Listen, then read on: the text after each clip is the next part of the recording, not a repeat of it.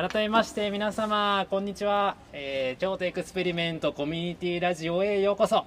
えー、私メインパーソナリティを務めます京都エクスペリメント事務局の渡辺宏えこのラジオではですね MC ベッティとして、えお届けしてまいります。よろしくお願いいたします。あありがとうございます。反応ボタンもいただいてる、えこれですねあの音でしか後で残らないんですけどもインスタライブでは、え反応が今ここで届くという形で、えいただいてまして皆様からの反応を嬉しく、え頂戴しております。ありがとうございます。さてこのコミュニティラジオというのはですねこの京都エクスペリメントの各作品の制作秘話でありますとか、えー、あるいは日々の出来事さらにはですね最新のイベント情報などですねあらゆる角度からフェスティバルのことをお届けしていくというこの番組でございまして毎週火曜日にこの1時間の生配信でこのフェスティバルのミーティングポイントからお届けしております。ということでですねもうフェスティバルがですね今2週目が終わったところでございましてですね、まあ、先週もいろいろな演目もやっておりまして私もですね特にあのルリー・シャバラさんの演目の方は拝見も実際いたしましてあの劇場に見られた方は分かると思うんですけれどもあの見られてない方も、えもちろんいらっしゃるとは思うんですが舞台上にも客席が、えあってで、えー、普段の客席のところにももちろんお席あるんですけれども見えるものと見えないものが本当に座るところによって全然違うっていうものとやっぱりだいぶ音のパフォーマンスであったので、まあ、その劇場空間自体が、まあ、見えないものも含めていろんなところからいろんな音に包まれる、えー、そんなようなね本当に劇場空間っていうとこならではのものを生かしながら、あの音に包まれるというような体験。感激というよりもなんかもう本当に音の体感っていうんですかね。なんかそんなものをすごく味わわせてくれるような演目を、え私も一緒に拝見させていただきました。そのようなねもうたくさんのいろんな演目も、え進んでいる中でございますしだいぶね、お天気もいい日も続いてましてね、まだまだどうでしょう、日中とかだとだいぶちょっと汗ばむ気候ぐらいじゃないですか？ね僕も結構日中歩いてるとまだまだねちょっとだいぶ上着着るには、え、暑いなというぐらいな形で、まあ、半袖でもね T シャツでも過ごせるかなっていう人もちらほらお見かけするぐらいのお天気でねすごくまだ過ごしやすい気候で、え、皆様もいろんな外をね歩きながら、え、京都の秋の街、えそして芸術をお楽しみいただいているところかなと、いうふうに思っております。でですね、今日はですね、えそんな、えフェスティバルというのを今真っ最中なんですけれども今日はゲストえお二人、え実はお越しいただくことになっておりまして、えそのゲストの方をお招きして、えここからはトークを進めてまいりたいと思いますので早速ながらですね、えゲストの方に登場いただこうかなと思います、えもう一人のですね、え1人はこの現地でえいらっしゃいます。でもう一人ですねこのインスタライブ上で、えゲストをお越しなんですけどそのもう一人の、ね、インスタライブの、えゲストの方にはですねこの画面上で、え登場をいただきます。ということで、じゃあ現地のゲストの方に先に登場いただきましょう。えー、では、ゲストの方、お入りください。ありがとうございます。あ、そしてインスタライブの方のゲストの方もご登場いただきました。ありがとうございます。はい、ありがとうございます。えー、ということで、えっ、ー、と、改めて、あ、声は聞こえますか？真鍋さん、はい、大丈夫ですか？大丈夫ですか？ありがとうございます、えー、ということで早速ゲストの方を招いてのトークを始めさせていただきます、えー、改めまして、えー、ゲストご紹介させていただきます、え本日のゲストはですね、え京都グラフィーのプロジェクトマネージャー、はい、えー、お務めいただいてますアマンダ・ロさん、えー、そしてですね、えー、このインスタライブの画面の下、えー、にいらっしゃるのがロームシアター京都の真鍋俊介さんです。よろしくお願いいたします ありがとうございます。今日お忙しいところお越しいただきまして。誘っていただいてありがとうございます。こちらこそ。こちらこそございます。ありがとうございます。はい真鍋さんも遠隔からのご参加でありがとうございます。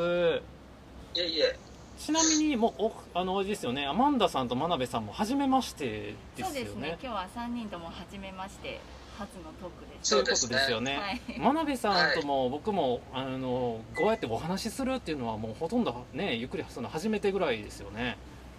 そうですね。ね。なんかメールのやり取りだけで直接お会いして話すのは初めてですね。そうですよね、やっぱりこう遠隔っていうかね、リモートでのお仕事も多い状況ですし、ほとんどだから実際、真鍋さんともこの同じフェスティバルの中でご一緒してても、メールとか、やっぱり実際お会いするのもなかなかない中でずっとしていたので、でここでまた今日も結局ね、生では会ってないんですけども、えー一緒にちょっとお話をいろいろさせてもらえたらなというふうに思っております。ありがとうございます。お願いします。おじゃあですね、えー、今日ゲスト、えーさこのお二方をお招きしたんですけれども、えーそもそもなんでじゃあこのお二方が今日ゲストなのかというのを少しだけ私お話しさせていただきたいと思います。えーというのはですね今この京都で2つの国際フェスティバルが、えー同時期に開催をしておりまして、えーその2つというのがですねこの京都グラフィー京都国際写真祭と京都エクスペリメント京都国際舞台芸術祭、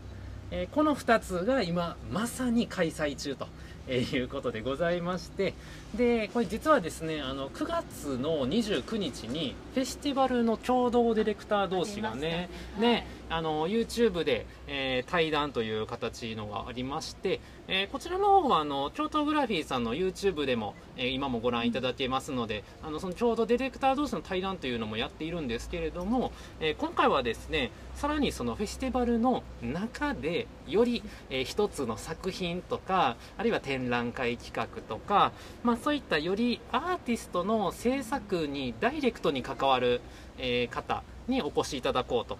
えーいうことででございまして、まあ、言うなればどうでしょう、まあ、例えばコーディネーターさんという言い方が近いのかなとは思うんですが、まあ、それぞれのフェスティバルで、えーそういったポジションで、えーご担当されている方にお越しいただいて、まあ、具体的にどんな役割で、えーおお仕事されているのか、えーであるとかですね。でやっぱり直接やっぱアーティストさんと関わる機会とか、えー会場と接点接触する部分っていうのもたくさんあったと思いますので、まあ、そういったところで制作の裏話とかもねもし何かあればぜひお伺いしてみたいなとえーいう回でございます。まあ、こういったことを知るのも、まあ、アートフェスティバルを楽しむ一つのポイントになるかなということで、えー今日はちょっとお二人をゲストに来ていただきました。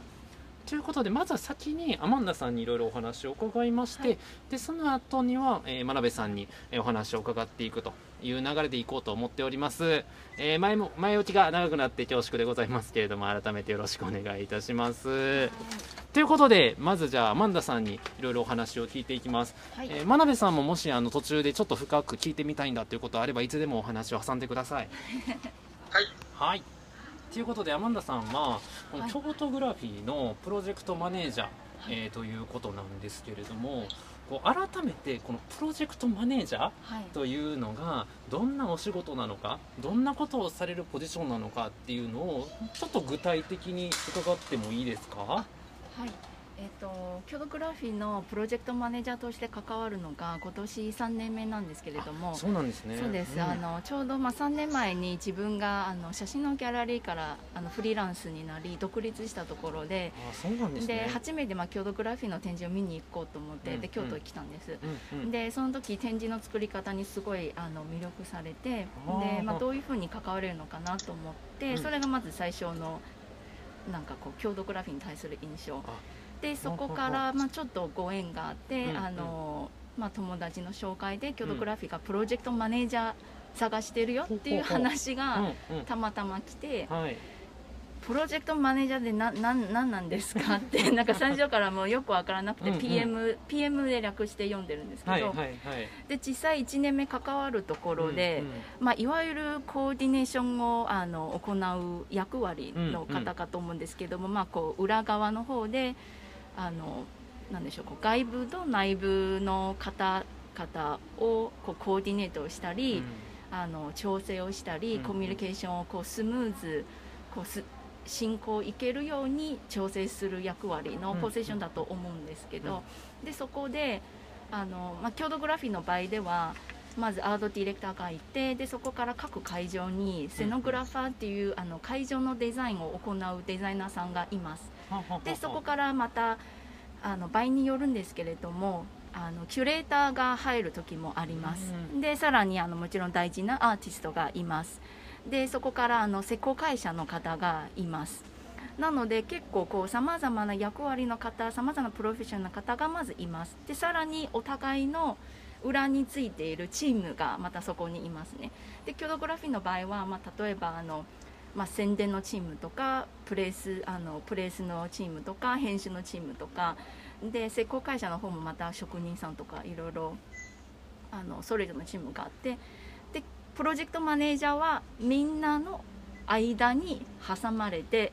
サンドイッチのような人間でニコニコしながら調整しながら このプロジェクトをみんなこう嬉しく円満にあのこう形になるように一緒にチームのリーダーとして頑張っていこうって言いながら行う人、そう。だからみんなの意見よくこう聞きながら、うんうん。あの進めていくようなポジションですね。なるほど1年目やってみてよくわかりました。そう。そうなるほどなるほど、はい。だからやっぱり関わるいろんな人のやっぱり間に立ってうまく、まあ、立ち回るように。そうですね、あのまあ、内部と外部の間に立つ人、簡単にうんもし説明をすると、そうですね。うんなるほどなるほど、うんうん。なんか真鍋さんもそういう意味ではお仕事としてはそういう立場ポジションっていうのはどうですか？近いというか共鳴する部分もありますか？そうですね。あの非常に近いと思います。うんうん。あの板挟みになって一番苦しんでる 存在なんじゃないかと思いますけど。でもみんなにニコニコい,、うん。いつもこうエレガントに言われたことは「はいかしこまりました」なんか解決解決方法をいつもこう探さなきゃっていうか、うんうんうん。自らこううんうん考えたりとか、あのっていうところがいつも日々のこうチャレンジっていうか、ありますよね、はい、うんなるほどなるほど。そうです。でそういう形のものが今今年3年目という3年目です。はい。ことであのでアマンダさん台湾のご出身というふうにはい。伺ったんですけれども、京都に来られたのがもうそのタイミングですか？あその。そう最初ずっと東京に住んでいてあの、はい。大学も東京だったんですけど、うんうであのフリーになった時なった年キョドグラフィー初めて見に行こうって思ってでそこから、ま、あの仕事がオファーが来てで1年目キョドグラフィーやってみてすごい京都すごい大好きになっちゃって、うんうんうん。それで急にあの去年引っ越すことにそうなんそうです。ねじゃあはい最初の頃はまだ京都にお住まいというか通われたというかこの期間だけ来てたみたそいうな形ですか？ですね。あのプロジェクトの滞在期間だけあうんうん。の仕事に34か月ぐらいだけうんうん。滞在に来てました、あはい大体じゃあ一つのプロジェクトはやっぱり34か月ぐらいのまあ大体まあ関わる半期間ですか？年余裕を持ってまあ半年ぐらいをかけて、うんうんで本格的にこうチームとみんな全員で関わっていくのがうん。大体34か月ですね、はい。そうですね。まあ、あの真鍋さんも今回京都エクスペリメントのその一つのプロジェクトの担当というのは初めてやったと思うんですけれども大体真鍋さんもその関わる期間としてはその3ヶ月とか半年ぐらいという感じでしたかね？ベース的にはそうですね。あの動き始めたのは5月とか6月ぐらいからだったんじゃないかなと思ってます、ですよね、まあ、もちろんそれの前はもうねディレクターはじめ、はい。ねいろいろなところでセッションをしたところでまあお渡しっていうのが、まあ、やってくるポジションだという、えーお二方だか,、えーかなと思うのでもうプロジェクト自体ももっとねもうそれこそ1年とか2年とかもっと前から、えー動いているものではあるんですけれども。ということで、まあ、そういう、えーお二人あマンダさんのじゃあお仕事としては結構割と真鍋さんとやっぱ共通する部分もえーあるしシンパシーもあるかなと、えー間に立ってニコニコと調整をえーしていくと。えー板挟みであるというような、まさにポジションで、えーあるということなんですけれども、えー、とちなみにですねあちなみにそうだ真鍋さんって京都グラフィー自体はあの、ま、真鍋さんも京都に来られたのが今年あ京都というか関西に来られたのが今年入ってからだと思うんですけど京都グラフィー自体はご存知でしたか？はいなんか前の仕事をしてる時にチラシとか結構見てたような気がします。あの直接会場に足を運べたことはないんですけど。ええええええ。はい。実際ね、まあうん。持ってましたね。あごめんなさい。どうどうぞどうぞ。あ名前自体ははい名前自体はってことですよねうんうん、はいね、だからやっぱり今回もまあフェスティバルがねちょうど同時期にかぶっていて、ね真鍋さんもちょうど担当を得られたところっていうところで、あこんにちは。警備担当させていただきます。はいあよろしくお願いします。えー今警備の方がですねご挨拶に来ていただきました。えーここはですね警備の方もしっかりと見守って、えー行っておりますので、フェスティバルのミーティングポイントぜひね皆様お越しいただけたらと思います。安全で、えーお届けしておりますので、はい。えーということでですね、あそうですねあのなかなかフェスティバルのねちょうど真鍋さんも今年1年目で関わってで企画もちょうど終えられたところなのでまだねこう足を運ぶ機会っていうのは本当に、えーこれからかなというところだとは思うんですが、えーこの京都グラフィーっていうのは今年で9回目ということ来で年10周年ねます、来おめでとうございます。皆様のおかげさまです。ねいやで今年は、まあ、今回はねこの9月18日からスタートされていて、ちょうど今週末10月17日までが、えーはい。会期期間ということなんですけれども京都グラフィーっていうとやっぱり僕のイメージでも、まあ、春に開催をしているっていうイメージが、まあ、ずっとあるものででそれが、まあ、去年もちょっと延期になってでね。今年もまあ去年に続いて、えーまあ、9月っていうことで、まあ、やっぱりこの状況あの新型コロナウイルスの,、ね、あの感染の状況とかを見つつ難しい判断をされながら、まあ、この開催時期を探られて、まあ、9月でされたっていうことやと思うんですけれども、まあ、実際このアーティストさんとのやり取りをされたりとか、まあ、いろんな方とアマンダさんも調整される立場の中で、まあ、このやっぱり延期になるっていうこと、っていうもので何かこの状況とかなんか変わってたことなんかやり方がなんかこういうことが難しかった。あるいは逆に延期になってこういうことがプラスになったことがあったとか。なんかそういうこととかが影響あったりすることがもしあれば聞いてみたいなと思うんですが。そうですね。あの私が郷土グラフィー関わり始めてからは、まあ、割とその海外の作家さんの展示を担当する場合がほとんどで、でまあ、国が違うその時差の問題もあったりして、でまあ、そもそも準備の段階では作家さんが日本にいらっしゃらないっていうのもあってそもそも最初からもうリモートでやるしかないっていうのはよく分かりました、なのであの、まあ、コロナの影響を受けてもちろんあるんですけどもただこうリモートでのやり取りのところはまあ変わらない、で、まあ、延期になったことに対するんですけれども、まあ、例えばその会場まあ、ちょっとこう使えなくなったりとかもう一回あの詰めてきた展示案がもう一回やり直しとか、あのもう一回改めて全部調整しなきゃならないことはありましたね。はあーなるほどなるほい、どそうですね。なんかそういうそれぐらいかな。はい。そうですね。結構だから本当にその辺の全部調整のね間に立ち回ってされるようなポジションっていうところでそうですねでまあアーティストさんもねやっぱり不安に思われないようにみたいなことで心がけておられる感じですか、そうなんかやはりこの間に立つ仕事に関して特にこう、うん。アーティストと一緒に展覧会を作り上げていくっていうのはまずアーティストの気持ちを一番大切をしたい、うんうん。まあ、いつもしなければならないと思うんですけども、うんなんかうまくこうみんなでクリエイティブなプロジェクトをあの、まあ、行いながら本当にいい展示いい展示っていうのはなんかこうお客様にとってもこう見るがいがある、うん。見る価値があってで作家さんのコンセプトもちゃんとこう伝わるようにあの施工会社の方とか、うん。デザイナーさんともみんなこう共有ができてなんかこう本当にチームの感覚で、しあのまあ、展覧会を作作り上げなければならないので。うん常にこうみんなアーティスト特にこう気持ちをケアしなければならないところが、まあ、コロナの影響を受けても、まあ、会期が変わっても、うん。会場が変わっても常にそそういうところをやっぱ一番こう気にしながら、うんはい、仕事を進めていきたいところですね。うん。そうですね。はいいやでもそうですよね真鍋さんもなんかやっぱりそういう海外アーティストとのやり取りっていうのは、もちろんこの京都エクスペリメント以外にも、えーご経験もあったりするのかなと思うんですけれどもやっぱりこのコロナ禍になって、まあ、ほ本人がね来日できないっていう中で実際そのどれぐらいその本人の思い浮かんアーティストのイメージっていうものを場所にどう作っていくか。えーまあ、インストールしていくという言い方がいいんでしょうか、なんかその、ね、やっぱり思い描いているもの、本人がいない中でどう実現をちゃんとしていくかっていうところっていうところでの、まあ、あの今、天田さんのお話でも、すごくいろんな調整とかご苦労があるかなというふうに伺ったんですけど、どうですか、真鍋さんもそういうご経験とか、まあ、あるいは近しい方で見ておられて、そういう様子とかはご覧になったりすることもありますか、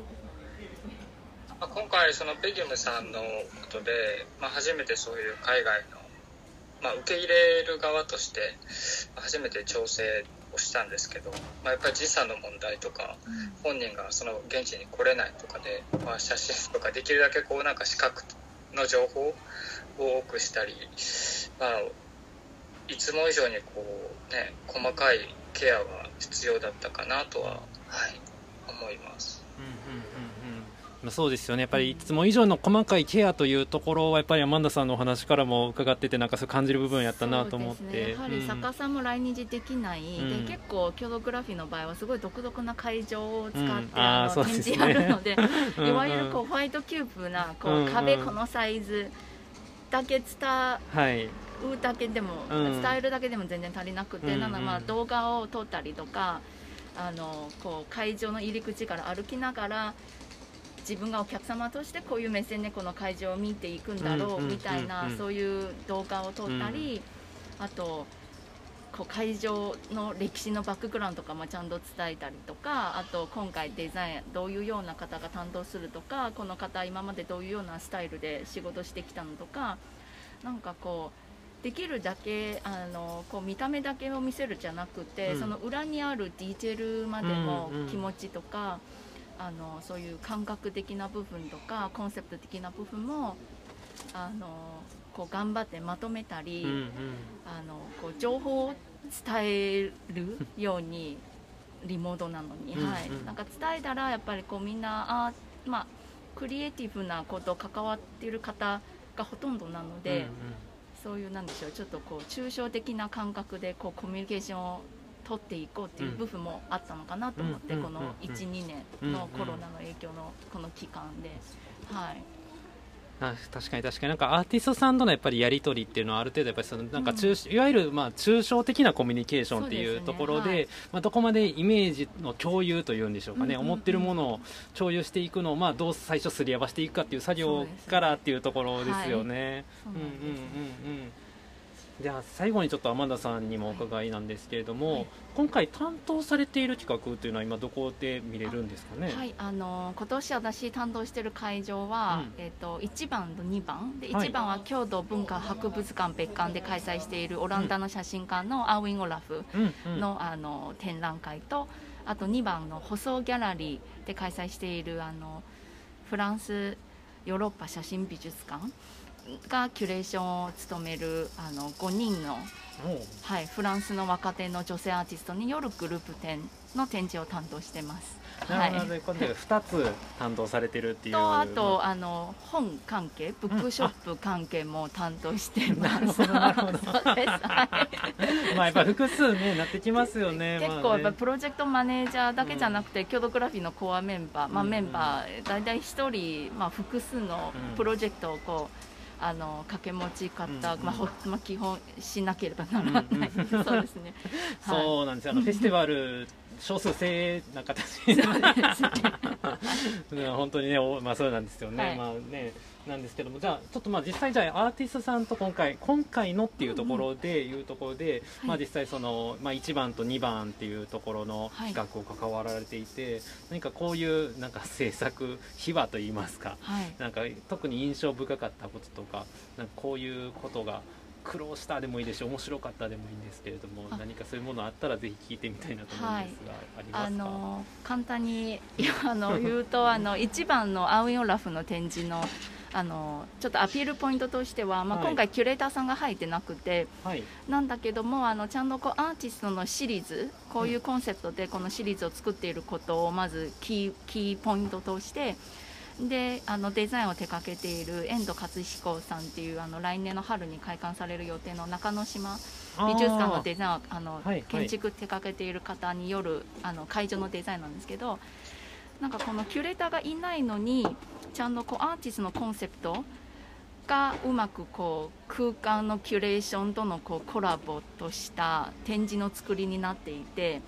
でそれがすごいこう郷土グラフィーのプログラムの中でもあの、まあ、結構こう見どころがあるうんうん。ところかなとは思っていて、なんかそこの段取り、まあ、撮る時からも結構苦労はかけた自分で言うのなんですけど あのまずアーティストのコンセプトはこういうふうにこれがきっかけ、うん。あのコロナ禍になってこの新作を作り始めてでこういうコンセプトで展示をやあのシリーズを作ってきた。でそれを建築家の方に伝えてうんでさらに建築家はやっぱりこう建築からの目線でまず郷土文化博物館の別館のそのクラシックな建物を建築でこう生かしつつさらにアーティストのコンセプトもこうエコーをかけつうんつうん。展示を作り上げるっていうところが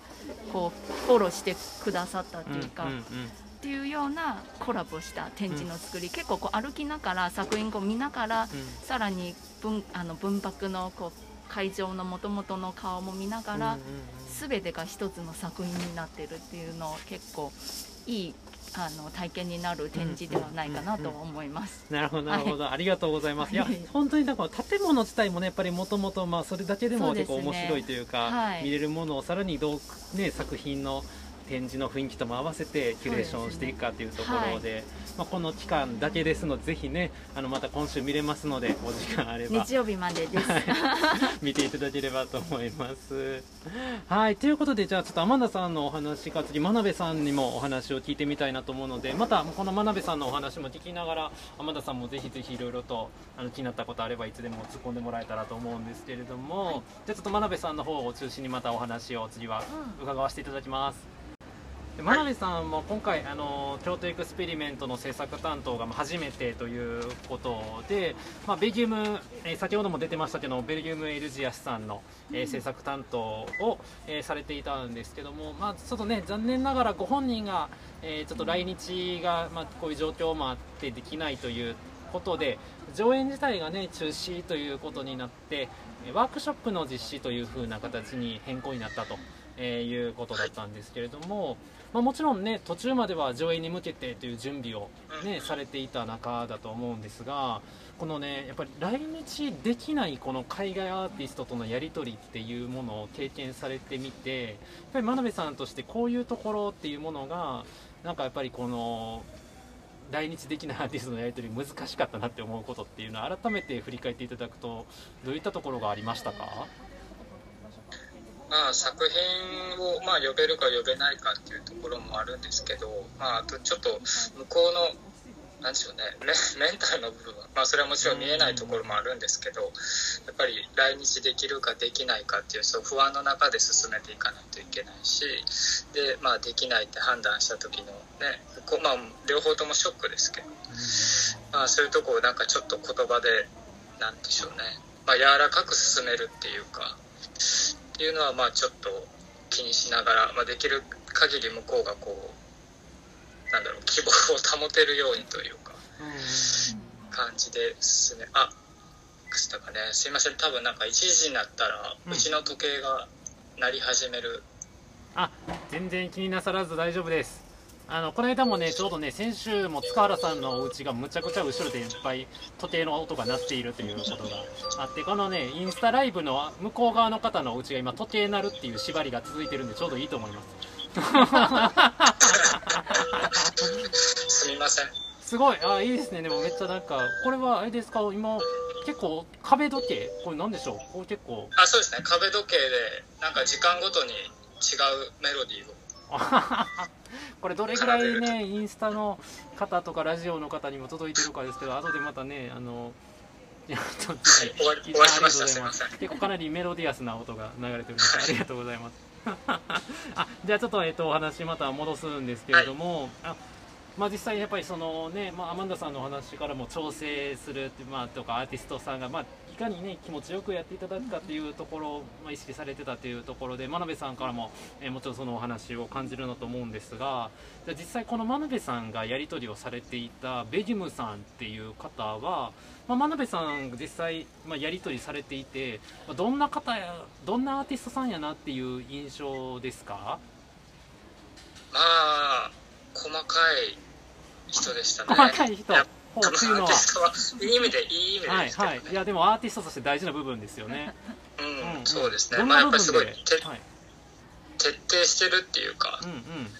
あの、まあ、ワークショップもともとこう簡単な形とは言ってたんですけど、まあ、やっぱりこだわる、まあ、あくまその作品の本質がこうそがれないように大事な部分はキープしてあのものすごい細かい指示がたくさん飛んできました。ほう細かい指示というと例えばどんなことがあったんですか？あ例えばお客さんの距離はこれぐらい最低取らないといけなくって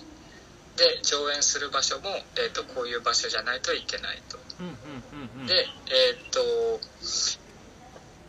お客さんからこう、まあ、ワークショップこう列を組んでやったんですけど、うんうん。まあ、その列の最後部の人が見えないような距離の取り方をしないといけないとかでテキスト、まあ、もこう割とリズムうんはこういう風にしないといけないとか間隔を空けてとか、まあ、かなり、はい、予想以上に細かかったです。なるほどなるほどそのワークショップね私も体験させていただいて実際そのちょうどなんか今劇場でもともとロームシアター京都での上演予定やったんですけれどもワークショップ自体はロームシアター京都でされたんですよね。ワークショップ自体そうですね。ねでも発表自体はここの場所じゃワロームシアター京都じゃなくてあの京都市京セラ美術館さんがすぐ近くにあるんですけれども、ちょうどね、なんでしょう、あれ、京セラ美術館さんのなんか螺旋状になっている階段っていうんでしょうかね、あれ、なんていう言い方がいいんでしょう、真鍋さん、あれ。あのよ場所自体は京セラスクエアって呼ばれてて。うはい、でもあの場所自体は円形なんですけどねん。ね、そうですね、京セラスクエアって名前なんですけど、円形になってる場所があって、ちょうど。円形の場所があって、だからそこで、なんか先頭の方と最後の方がまあ見えないようにと今、お話があったんですけど、まさにそのね、円を組むことで、ちょうど見えないような、なんかね、本当、螺旋階段のように下がっていって、ちょうど見えないんですよ、向こう、後ろが。みたいなね、場所でワークショップされたっていうところで、あの場所はどうやって、あそこやってなったんですか？いやまあベギムさんからこういう場所がいいっていうふうに、まあ、いくつかこう写真が送られてきてはい。でそれをあの探さないとなと思って、うんうん。であの一人でめちゃくちゃ暑い中 数時間。えそんなに歩き回る。10時間？はいそうですね。うわ歩き回ってで、まあ、できたらロームから近いところがいいなと思って、はい。あの個人的にですけどね。ななんかあった時にすぐ戻れるんで でまあなんか3つぐらいですかね。あの候補を送って、はい。でなんかあんまりなかなかちょうどいい場所がなかったんですけど、うんうんうん。でそのまあ3つぐらい候補を送った中にあの場所があってでまあベギムさんに送ったらあじゃあここだったらできるかもっていう感じではい決まりました。なるほどなるほど。このねあの場所を決める場合ってアマンダさんのこの担当というかお仕事の分々としては場所とアーティストさんは決まった部分からアマンダさんが担当されるのかそれとも場所のちょ決まる段階からアーティストとやり取りされますか？アマンダさんはえっと、基本場所をどこにするのか、うん。あとアーティストとのマッチングは、うん。キョドグラフィーのディレクタうんーが面に、あの決めているんですけど、うんうん。まあ、そこ決まったタイミングで、うん。あのそのセノグラファーも決まって、うんでそこからあの、まあ、プロジェクトマネージャーをつけるっうんうんうん。ていうタイミングから入ります。あーなるほどなるほどはいなるほど。そうなんかね、まあ、多分真鍋さん自体ももともとはもちろん場所がここでやるんだっていうところまでは、ディレクターと、まあ、アーティストを話して決まって、ロームしてた京都でってなったところからの、えーご担当であるっていう部分ですけど、実際、まあ、発表の会場が今回ね、変わるということで、まあ、かなり足を使って、でしかも京都の地の利としては、ない中でっていうところですよね、真鍋さんもこれから来たばかりということで。でしかも京都ってやっぱ広いですね 京都広い、まあそうですね、アマンダさんも京都ひ、どうですか、やっぱり京都グラフィーはね、いろいろ街を歩いていく中ですけれども、結構だいぶ歩きました京都。まいつも自転車で走って。あ、歩けたり、自転車で回れる絶妙なサイズ感っていうのはあるっていうところなんですよね、ある意味、なんかその別にね、なんどかみんなうチャリ乗ってるんで、ん、はい、なんかなんでこんなにみんなチャリをうん。京都の人は愛しているのか、なんか理由が分かった気がします。歩くと単純にいやなんか東京のその、はい、なんかねうん、地図の距離感と、うん、なんかやっぱりちょっと違いますね全然。いや確かにそうですね。あの東京とかとはまたちょっと違う地図感そのサイズ感とかね人の具合とかもちろん違いますけどやっぱり京都は自転車回りやすいですね。本当にね。なんかやっぱり僕らも基本事務局のメンバーもあの事務所は丸太町なんですけどまあ丸太町から自転車でロームシアター京都行ったりとか京都ディーズセンター行ったりとか、まあ春秋座とかも自転車で行く時もあるんですけども基本自転車ですね。そうなんか日本に来て17年ではい。初めて自分の自転車買ったのも京都を引っ越してから。あ初めて自分が自分の自転車を買った。すごい記念すべき。自転車の名前までつけた。自転車の名前つけたんですねめっちゃ愛してるじゃないですか、はい、自転車。あのは人生自分が自分のか自転車を買ったので。京都で。あやっぱりねあのね、与え買ってもらったものじゃなく自分が買ったものとして初めて自分の自転車マイカマイカー そうですね。マイカー。ーなんかいやそうですね。特別な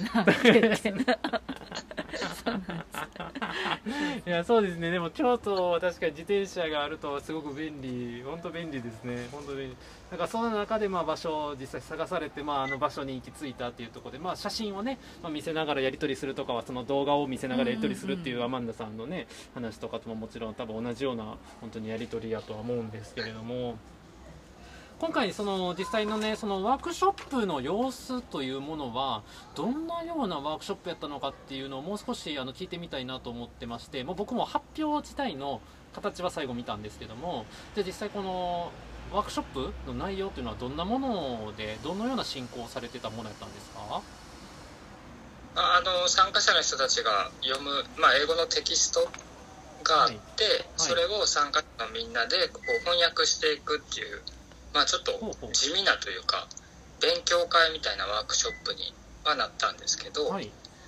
だから最初、まあ、何個か手紙7つか8つぐらいの手紙があってでそれをこうみんなでまず最初の手紙をみんなで全員でこう翻訳してみる。うんうん。でそれである程度流れをとか、まあ、文脈をつかんででそこからはそれぞれのグループに分かれてあの翻訳していくっていうあのワークショップだったんですけど、まあやっぱりなかなかなか最初のあの集団で8人ぐらいで一つの手紙を翻訳するしてたんですけどやっぱそれが結構大変でしたね。あー一つの手紙をみんなで翻訳してたんですね。そうなんです。あの意見を言い合ってあの一フレーズ一フレーズあの翻訳をしていってたんですけど、まあ、やっぱり普段あんまりこう集団で翻訳するっていうことはなくてそれぞれのまあもちろん英語のレベルにもよりますし、はい。文脈をどれぐらい捉えられるかとか、ね、それにもよるんでぱりなかなかこう意見をすりすり合わせながらだから最初の手紙を翻訳するのに多分1時間ぐらいかけてで、まあ、ベギムさんもあのオンラインでつないで質問があったらベギムさんに聞いてっていう感じでもうじっくり最初の手紙にすごい時間を、はい、かけてましたね。あーえっ、と2日間でしたっけワークショップが？はい2日間ではもう本当にその一つの手紙をじっくり翻訳するって最いう初ですね、翻訳してうん。でその一つの手紙終わったら、まあ、グループごとに分かれて残りの7つの手紙をこう翻訳していったって感じ。うんなるほどなるほど。だからやっぱり最初にその手紙をどう翻訳していくかっていう、まあ、チーム全体のなんとなくなんでしょうねニュアンスというか方針というかを共有した後にそれぞれちょっと分かれていったっていうような形なんですね。はい。はははでその手紙の内容自体翻訳されたものをあれ読んでいるっていうのが発表の形式やったんですかね。そうですね。じゃあ手紙8つ。あのプレゼンテーションでうん当日皆さんがこうあの伝言ゲームみたいに伝えていったテキストっていうのがその参加者の人たちと一緒に訳した日本語版のテキスト。うんうんうん。なんかその本当に炎上に、ねなってあの皆さんが並んで、まあ、単語というかワンフレーズというかそういったものを少しずつ伝言で回ってくる、まあ、手紙を送るのっていう感覚が、まあ、その言葉が送られるんですけどでもその言葉自体もね長い時と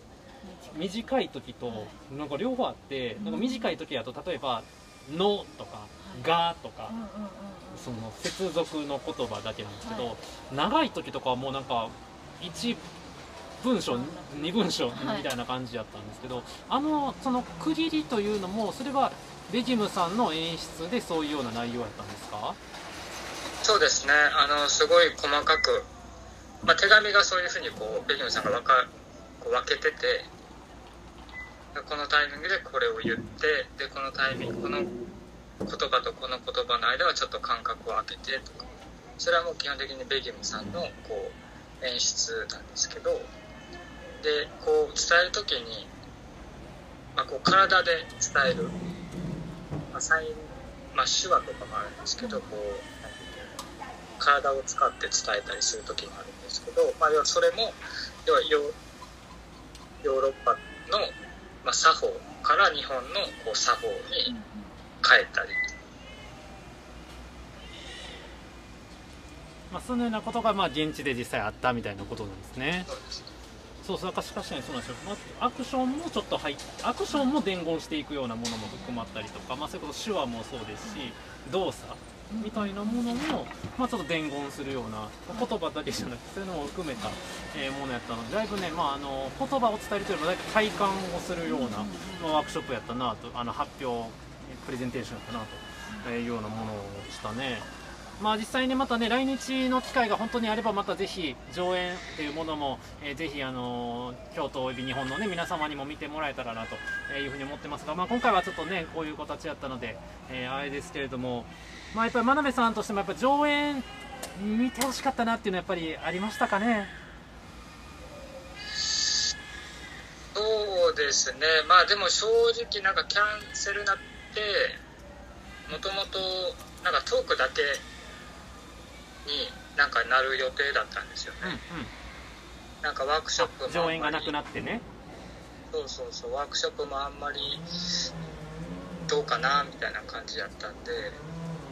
あのまあ10月めっちゃ暇になるわやったと思ってたんですけど なんかそしたらワークショップが結構 ヘビーなもので。まあでも実際これを通してやったらまあ実際にはこうなんかベギムさん読んで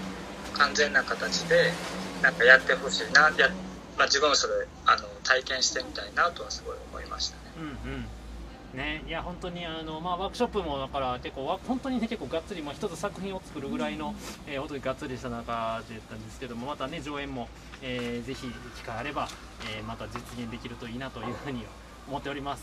えーということでですねちょっとそろそろお時間が、えー近づいてきましたのでそろそろ、えー、とゲストのお二人とのお時間締めに向かっていこうかなと思うんですけども本当に長時間お二人ともお付き合いいただいてありがとうございます。でいやいや、こちらこそありがとう。ありがとうございます。最後にですね、ちょっとそれぞれの皆様から、まあ、告知とか、えー今後のお知らせえーがありましたら、ぜひお伺いできたらと思うんですが、で先にアマンダさん伺って、その後真鍋さんにお伺いしようかなと思いますので、でまず先にアマンダさん、何かお知らせ、まあ、特に今週末までございますが、ね改めて郷土。グラフィアも今週末日曜日までの開催で、あのまあ、おすすめしてるのはこう金土日あのほとんど全部の会場がオープンしているのでで一番開館時間が長いのが京都文化博物館の別館あの夜7時までの開館でなのでぜひあのこうあの野外の展示もありますしこう京都の街を回りながらあの郷土グラフィー全部のプログラムを楽しんでいただけたらな嬉しいです。はいはい、ありがとうございます。うんあぜひね、りがとうございます今週末、えー、日曜日までですので、ぜひね、お足をお運びください。ウェブサイトとかでね、見ていただくと、どういう作品、どういう場所でやるかっていうのもね、はい見れますので、ぜひご覧いただければと思います。はい、じゃあ続いて、真鍋さん、お願いいたします。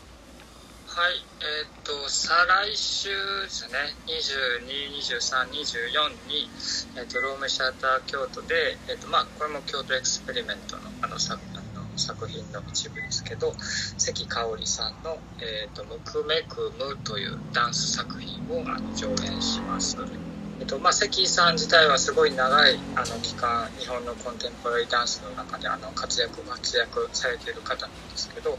今回多分おそらく関西初上陸とかになるんじゃないかなと思ってるんで、あの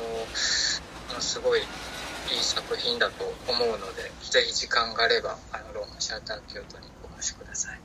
はい、あありがとうございます。えー、2週間後の上演でございますね。また、えー、そちらの方もダンス公演、チケットもございますので、えー、ぜひ皆様お越しいただければと思います。ということで、えっ、ー、と、ここでゲストのお二人の時間として終わりにしたいと思います。改めて、えー、本日のゲスト、京都グラフィーのプロジェクトマネージャーアマンダさん、えー、そしてロームシアター京都の真鍋俊介さんでした。ありがとうございました。ありがとうございました。ありがとうございました。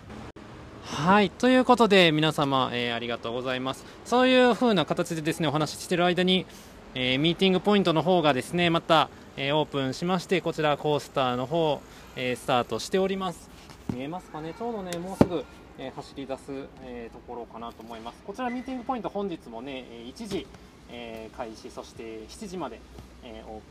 しております。えこちらの方のね会場実際のコースターが走っている様子も、えお近くで見ていただけますしこの中にねベンチが、えあったりもしましてですねこのような形で中にも実際お入りもいただけます。えー、ぜひですねお近くにお越しの方、え、ご覧いただければと思います。ということで、えー、このミーティングポイントの、ね、風景をお届けしながら、え締めに向かっていきたいえいきたいなと思っております。えー、今日はですね本当にあのゲストの、えー、方に来ていただきまして僕もね本当にお二人と話すのが初めてだったのででそして京都グラフィーさんのねスタッフの方とお話しするっていうのも実は初めてだったんです、えー、まあ、もちろん真鍋さんとも、えこうやってゆっくり話すのは初めてやったんですけれども、え改めてねどういうところがこの同じフェスティバルといえども、え共通する部分とか、えあるいは違う部分があるのかなみたいなものをすごく個人的にも興味を持って聞いていましたがまあ、コーディネートする、まあ、アーティストさんとかね関わるスタッフの皆さんと、えー、コーディネートしていくつなげていくという部分で間に立つポジションの、まあ、面白さと、えー、ま、大変さと、ま両方とも味わっておられるというのが、えまさに伝わってくるなというような形のお話を聞かせていただきました。特にねこう国際フェスティバル来日できない海外のアーティスト、まあ、その場にはいないアーティストさんと、ね、やり取りをしていくというところでの、えー、いろいろご苦労、まあ、実際の様子ってやっぱりね会えてると会えてないってどうしても違うのでニュアンスもねもちろん、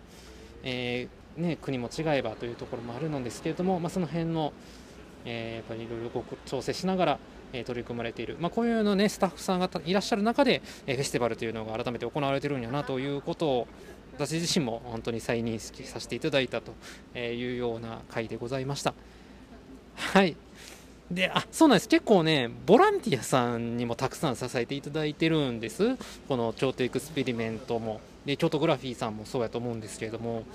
もともとね京都グラフィーさんってやっぱり春にね開催されてたから結構その春は京都グラフィーの方のボランティアに行ってで秋は京都エクスペリメントの方に、えー、来てますというような、えー、そのようなねボランティアさんとかもいらっしゃるみたいで。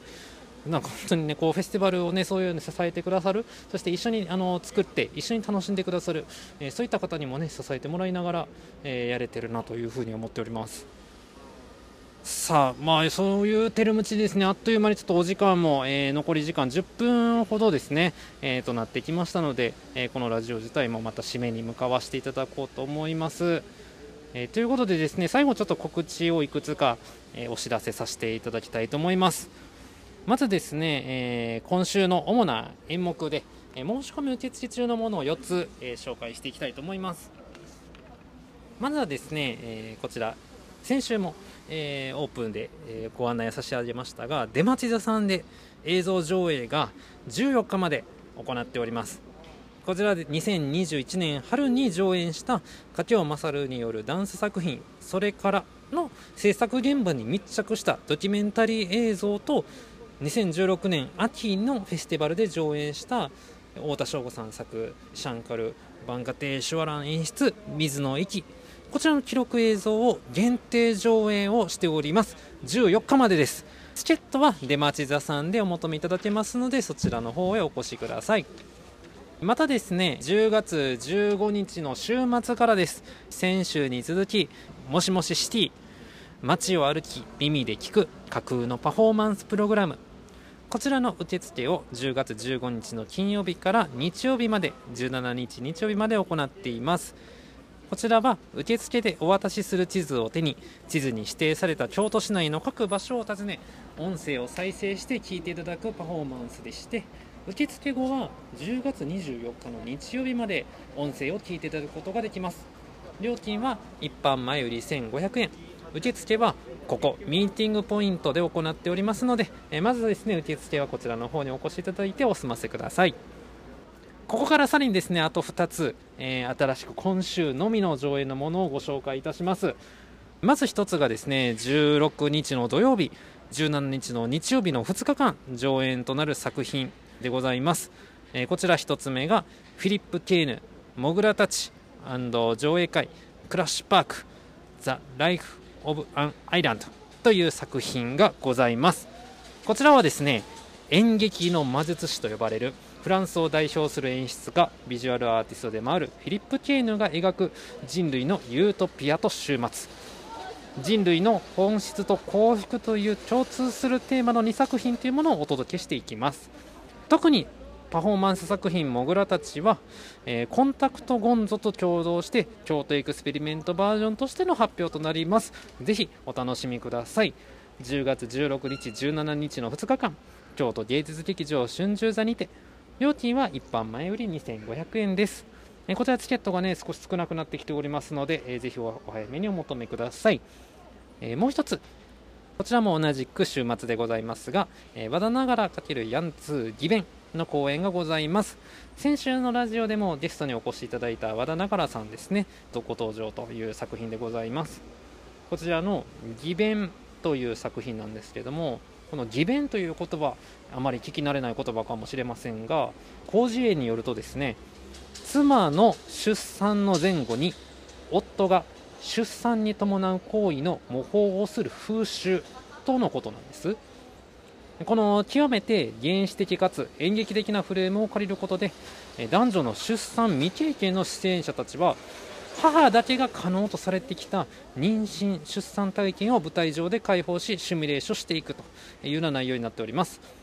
関西スタディーズのリサーチメンバーでもある演出家の和田ながらが舞台作品への初参加となるメディアアーティストヤンツーをコラボレーターに迎え公募でキャスティングした10代の出演者を交えながら行うというこちらもね挑戦的な作品でございます。10月16日17日の2日間京都芸術センター行動にて料金は一般前売り3000円です。こちらね土曜日とね日曜日のお昼はかなり売れてきておりますのでぜひお急ぎください。またですねえ展示企画もえもちろんやっております。展示企画は京都芸術センターでの法常ボイス・オブ・ボイド、虚無の声、ワイカムとのコラボレーション、えー、そして、えー、同じく京都芸術センターでは関西スタディーズの展示も行っております。えー、こちらは食事をテーマに関西に馴染みの深いお好み焼きをリサーチしたという、ね、テーマにした展示でございます。えさらにですね、えこちらも、え引き続き開催しております。京都一律芸術大学ギャラリーアクアでのチェンティエンジョ。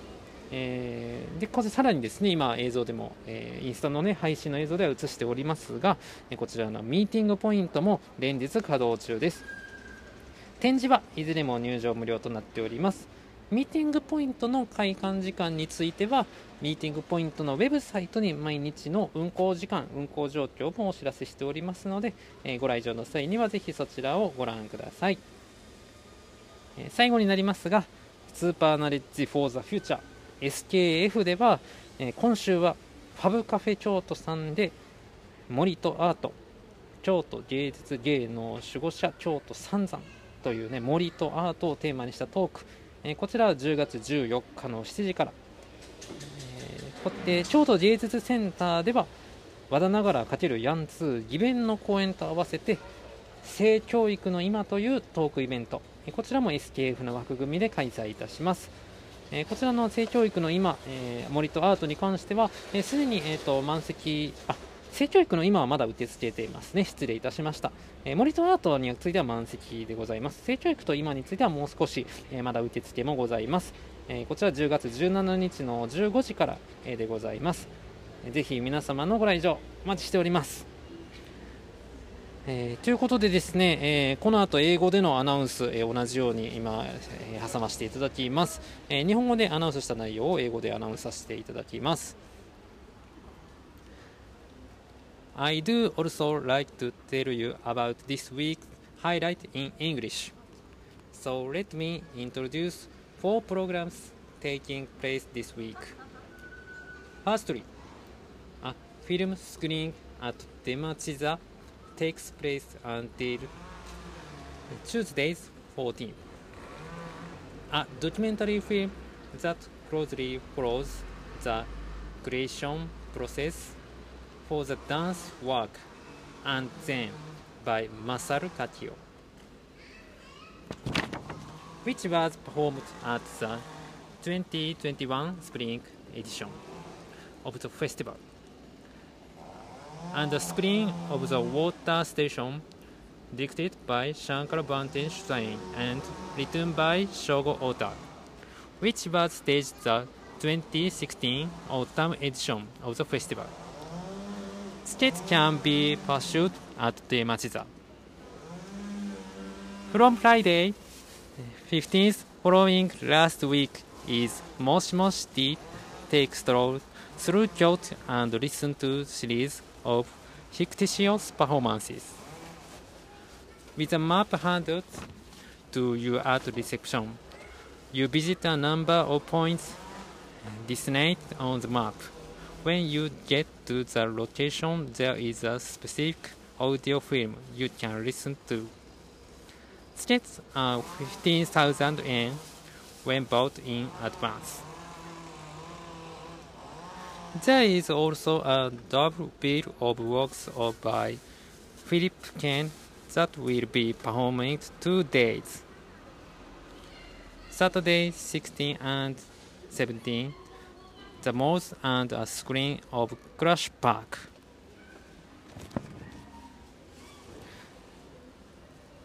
That two days, October 16 and 17 at Kyoto Art Center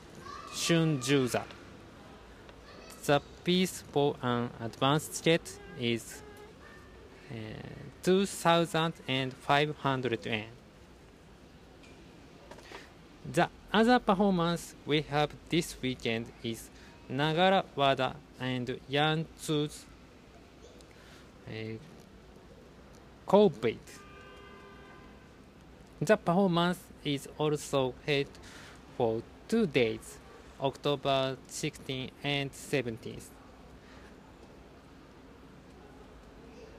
At the auditorium at Chot Art Center. Price for an advanced ticket is 3,000 yen. We also have a, have a number of exhibition running. Uh, Hotsunen and Chen Tianzhou and Kansai Studies and Meeting Point. We look forward to seeing. Thank you very much.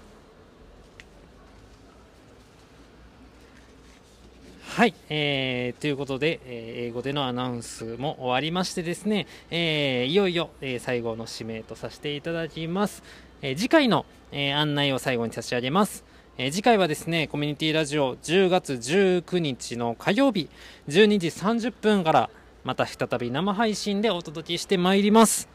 えーこちらゲストにはですね、ゲームを作っている会社ですね、京都のインディーズゲームの、え会社さんなんですけれども、えザックさんにお越しいただくと、えそして、えディレクターの、えジュリエットさんにも、え一緒に登場予定でございます。えこちらですね、あの春に、え開催をした SKF でインディーゲームフロム京都店というものがございまして、えそれからの続きとしてですね、えゲームクリエイターとのトーク企画というのをお届けしていきます。最新のゲーム制作の事情とか、えーあるいはですね、制作のプロセスですね。このゲームを作る制作のプロセスと、舞台を作る制作のプロセスというところの、またこちらもね、同じや違いを比べながら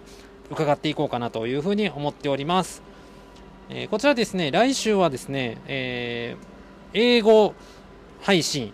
え私は日本語で、えひたすらジュレットさんの通訳を聞きながら、え参加するという予定を、えしております。え皆さんもですね、あの、一緒に、えこちらもでも、え日英同時で聞けるというものでございますので、えーぜひお楽しみいただければと思います。えもちろんラジオですので、アーカイブ配信、音声としても残ります。生配信見れないという、え方もですね、ちょっとエクスペリメントのウェブサイトの方のコミュニティラジオのページからですね、え飛んでいただけると、アンカーという音声アプリ、えあるいは Spotify、えーあるいはですね、Apple のポッドキャスト、えーこちらの方でもね、配信しているリンクに飛べますので、えー後からですね、アーカイブ配信の方もおか、えーぜひお聞きいただければと思います。